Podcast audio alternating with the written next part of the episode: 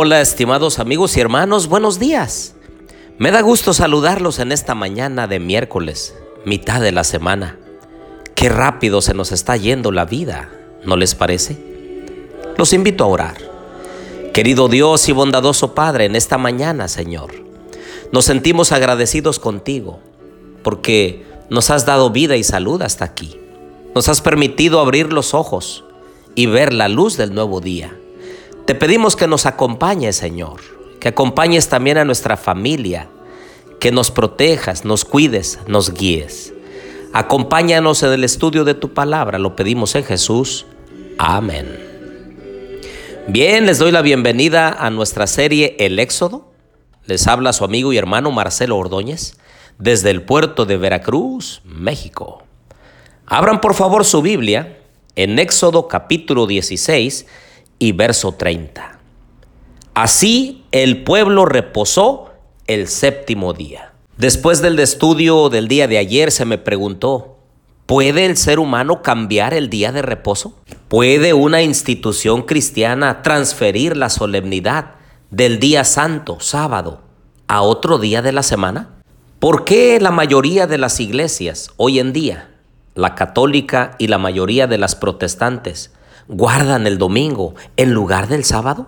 Y entonces esas preguntas fueron contestadas por la mayoría y dijeron que guardaban el domingo en lugar del sábado en honor a la resurrección de Jesús. Aunque reconocen que Jesús murió en viernes y descansó en la tumba el sábado, pero se levantó el primer día de la semana, domingo. Y entonces a partir de allí tomaron el día domingo como día más relevante que el sábado, porque en domingo se concluyó la obra de la redención, es decir, Jesús resucitó en ese día. Pero debemos añadir que Jesús nunca cambió el día sábado por el domingo, tampoco sus discípulos, antes o después de la resurrección de Jesús. Porque así como Jesús no cambia, no muda, así tampoco sus mandamientos cambian o mudan. Dios es un Dios de principios y lo que dice en un lugar lo sostiene el resto de la historia. Entonces la pregunta sería, ¿a quién vamos a obedecer? ¿A Dios? ¿A Jesús? ¿Nuestro Redentor y Salvador?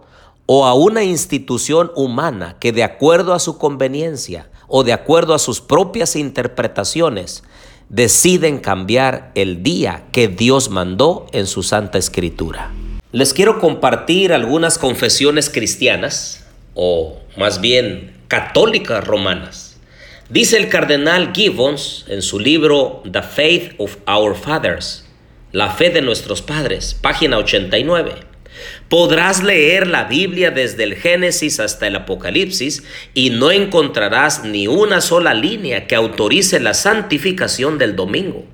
Las escrituras mandan la observancia religiosa del sábado, el día que nosotros nunca santificamos. Por otro lado, Stephen Keenan, A Doctrinal Catecism, el Catecismo Doctrinal, página 174, hace una pregunta.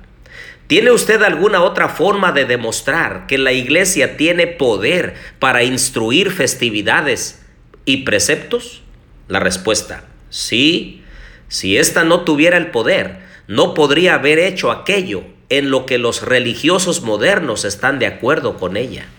Ella no podría haber cambiado la observancia del domingo, el primer día de la semana, por la observancia del sábado, el séptimo día un cambio por el cual no hay autoridad de la escritura.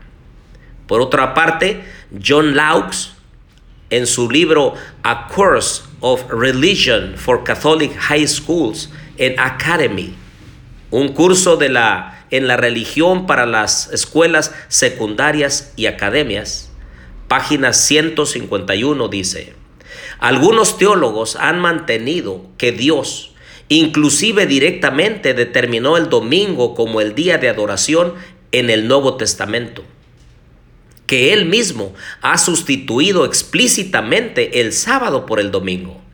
Pero esta teoría ha sido abandonada completamente.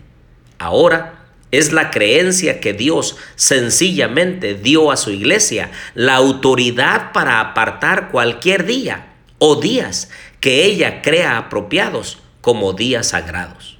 La iglesia escogió el domingo, el primer día de la semana, y en el transcurso del tiempo añadió otros días como días sagrados.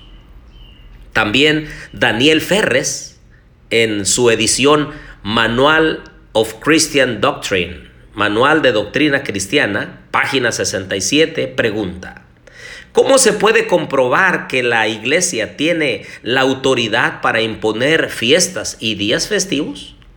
Respuesta, a través del mismo acto de cambiar el sábado al domingo, lo cual aceptan los protestantes y por lo cual estos indulgentemente se contradicen al observar el domingo estrictamente y romper con otras fiestas ordenadas por la misma iglesia. Hay otro libro llamado Catholic Virginian.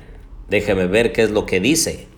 Dicen ellos, por ejemplo, en ninguna parte de la Biblia encontramos que Cristo o los apóstoles ordenaran que el sábado fuera cambiado al domingo.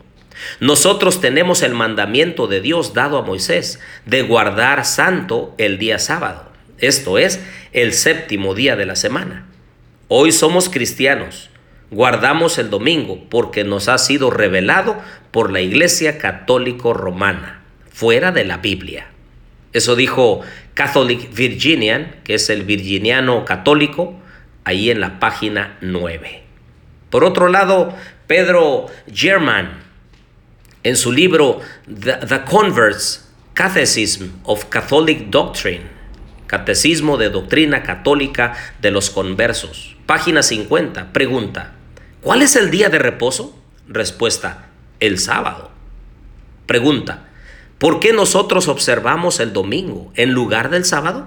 Respuesta, nosotros observamos el domingo en lugar del sábado porque la Iglesia Católica transfirió la solemnidad del sábado al domingo. Ahora, si ustedes se dan cuenta, todas las cosas que hemos leído realmente pertenecen a la doctrina católica. Ellos aceptan haber hecho el cambio que no está en la Biblia pero que ellos, por la autoridad, dicen ellos, que les fue concedida por Dios, entonces tienen autoridad para cambiar los días o incluso los mandamientos. Pero, ¿tienen ellos la autorización divina para hacerlo? Si Dios hubiese querido que los seres humanos cambiaran los mandamientos, entonces no los hubiera puesto como eternos, ni siquiera los hubiera dado Dios con su propio dedo. Pero lo que más nos sorprende es que otras religiones protestantes están en contra de algunas cosas que la Iglesia Católica hace, pero están de acuerdo con el día que ellos han impuesto. Por lo cual, queridos amigos y hermanos, es necesario que nosotros repitamos lo que dice Hechos 5:29. Pedro y los apóstoles dijeron, es necesario obedecer a Dios antes que a los hombres. Los invito a mantenernos fieles a Dios, fieles a sus preceptos y a sus mandamientos por lo cual nos irá bien toda la vida. Oremos. Querido Dios y bondadoso Padre, bendice a mis amigos y hermanos. Gracias por esta mitad de la semana.